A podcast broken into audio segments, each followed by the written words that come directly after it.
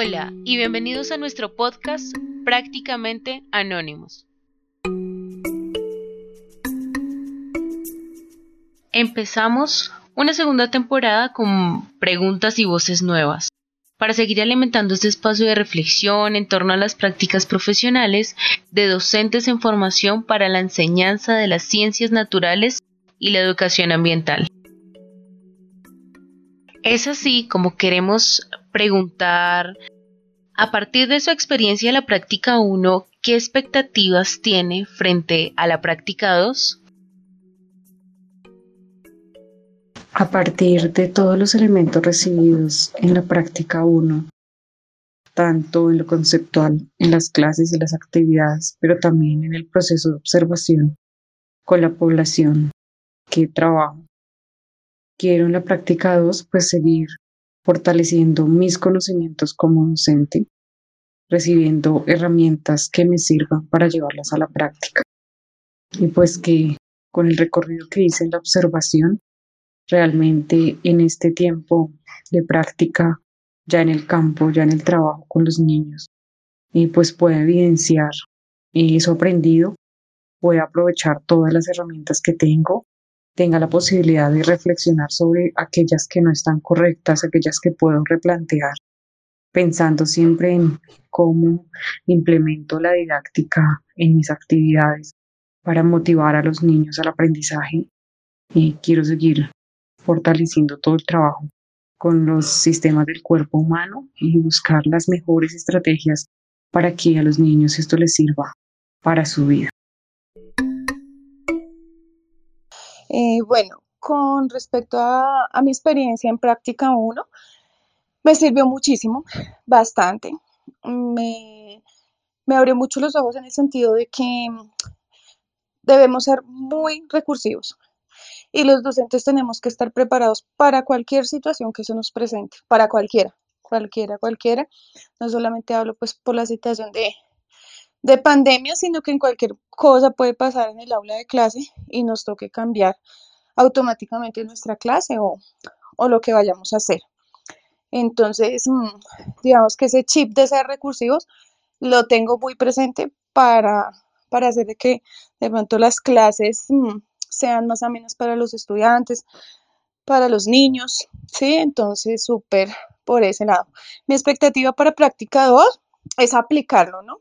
Es aplicar eso, no solamente quedarme en que hay que ser recursivos y ya, no, hay que aplicar cómo voy a ser recursiva, qué herramientas voy a, a utilizar y pues nada, darme, darme más tiempo para investigar más, para buscar más cosas que, puedan hacer que, mis clases en ciencias naturales pues sean totalmente diferentes a lo que los chicos ya vienen enseñados o a lo que veníamos enseñados nosotros.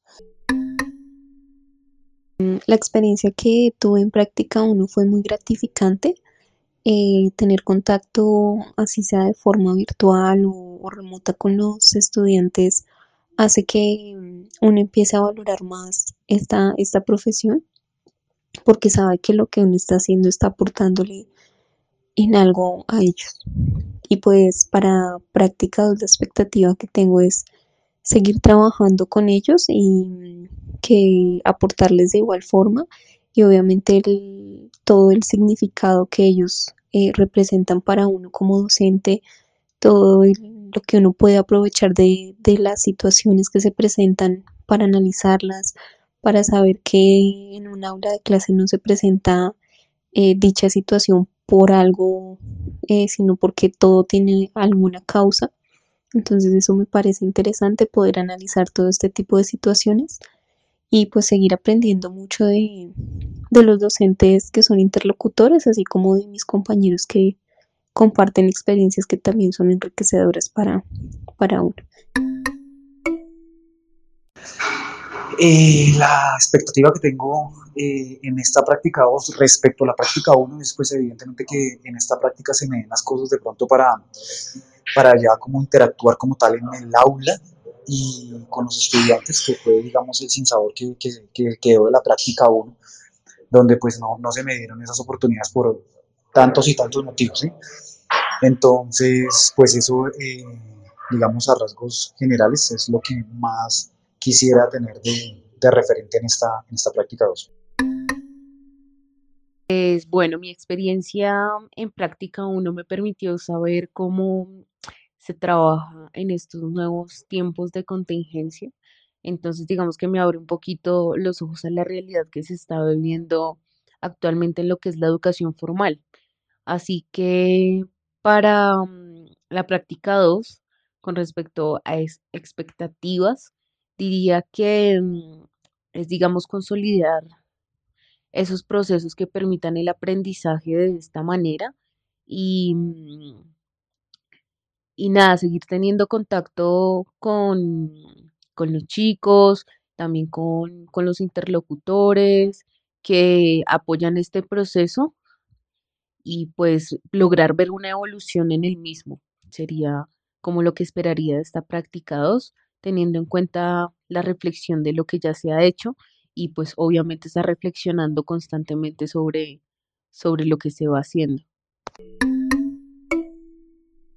En mi caso, digamos que la práctica uno fue como ese alto en el camino que me hizo pensar eh, en qué cosas eh, estoy haciendo o qué cosas estoy aportando como docente que realmente le, le ayudan y necesitan mis estudiantes y fue como, digamos, en caso que ya ejerzo hace varios años, em, fue, fue como darme cuenta que uno a veces como docente se toma hábitos y esos hábitos van, van tomando como eh, ya el rumbo de nuestro ejercicio. Y fue como, venga, no, no, no caigamos siempre en lo mismo, sino eh, estemos constantemente alertas a lo que realmente queremos como, como docentes y como seres humanos aportar a los estudiantes y, qué es lo que ellos realmente necesitan. Entonces, e, en esta práctica 2, lo que espero es poder eh, retomar eh, ese ejercicio de una forma más consciente y, y sin dejarme llevar de pronto por, por la cotidianidad de lo que implica eh, el ser docente.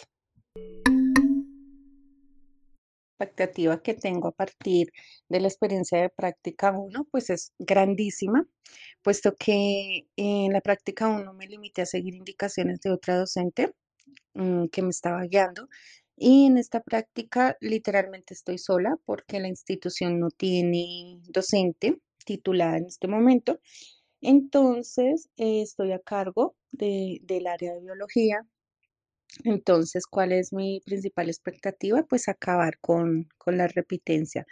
Em, es como, como, una, como un reto, entonces estoy súper emocionada em, porque pues no pude cambiar de, de, de grados como era mi intención, pero el reto sí va a ser diferente y, y pues bastante complicado, ¿no? O sea, tengo una responsabilidad absoluta sobre todos los estudiantes, entonces estoy súper emocionada.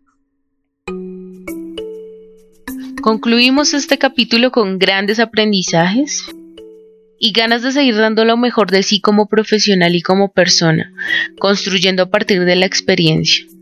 Éxito y buenos deseos en el camino y gracias, gracias infinitas a los que nos comparten parte de su experiencia profesional. Hasta pronto.